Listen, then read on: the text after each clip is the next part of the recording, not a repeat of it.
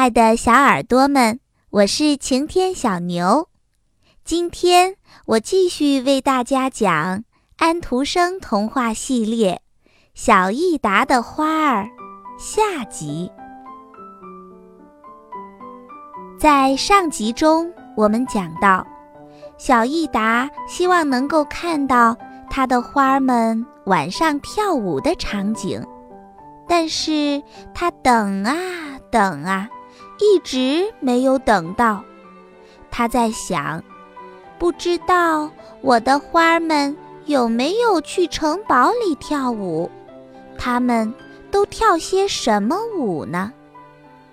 想着想着，小益达慢慢的睡着了。忽然，小益达被一阵钢琴声给惊醒了，他翻了一个身。仔细听了听，是隔壁房间传来的声音。小益达想，钢琴响了，花儿们一定都在跳舞啦。小益达跳下床，蹑手蹑脚地走向隔壁的房间。他从门缝里偷偷地往里看。啊，真的是这样！风信子、番红花、郁金香和三色堇手牵着手，一会儿围成圆圈，一会儿又排成一行，高兴地跳着舞。月光从窗户照进来，把花儿们照得好亮好亮。咦，是谁在弹钢琴呢？哦，是黄百合，黄色的花瓣。一会儿左，一会儿右，对着乐谱高兴地弹着。小益达从来没有见过这种舞会，不知不觉地从门后面探出半个身子来了。花儿们都忙着跳舞，没有发现小益达正看着他们。三色堇跳到桌子上。摇醒了正在苏菲床上睡觉的郁金香。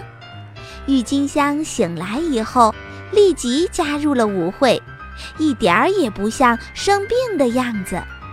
看到花儿们高兴地跳着舞，桌子上的玩具们也和着钢琴的节奏摇摆着身体。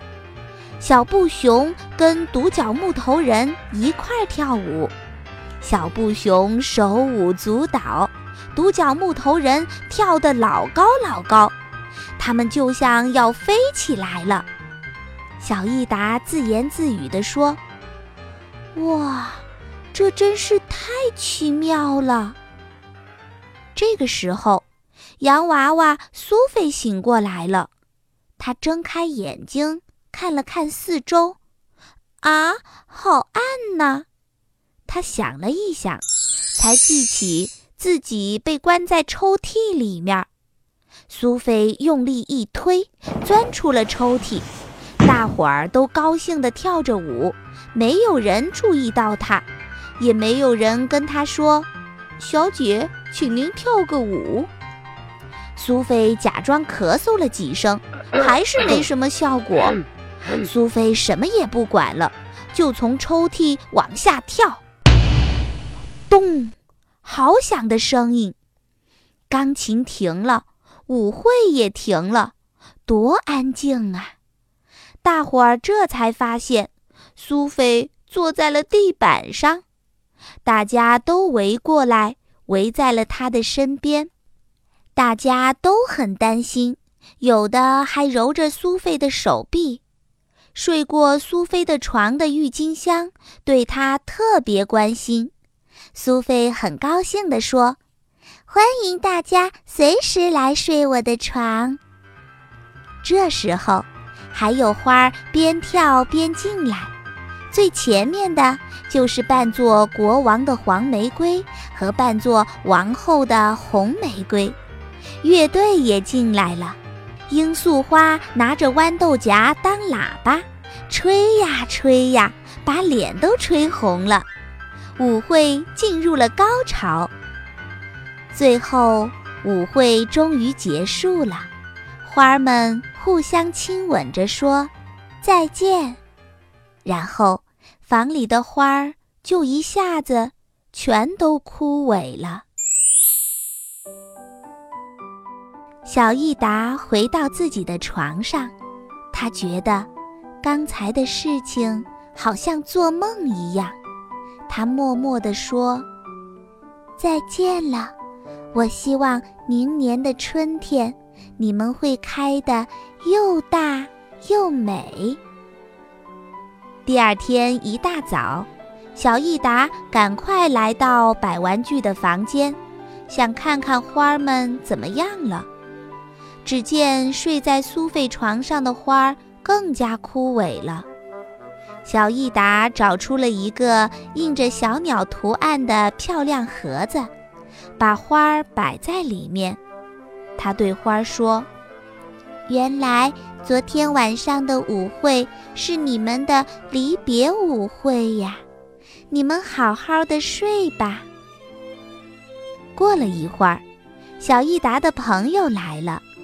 刚好，男孩子的爸爸送给他一把弓箭枪，他拿着枪来给小益达看。小益达连忙把花儿的事情讲给男孩子听。最后，男孩子帮助小益达一起把花儿的墓给做好了，他们一起为花儿们举行了葬礼。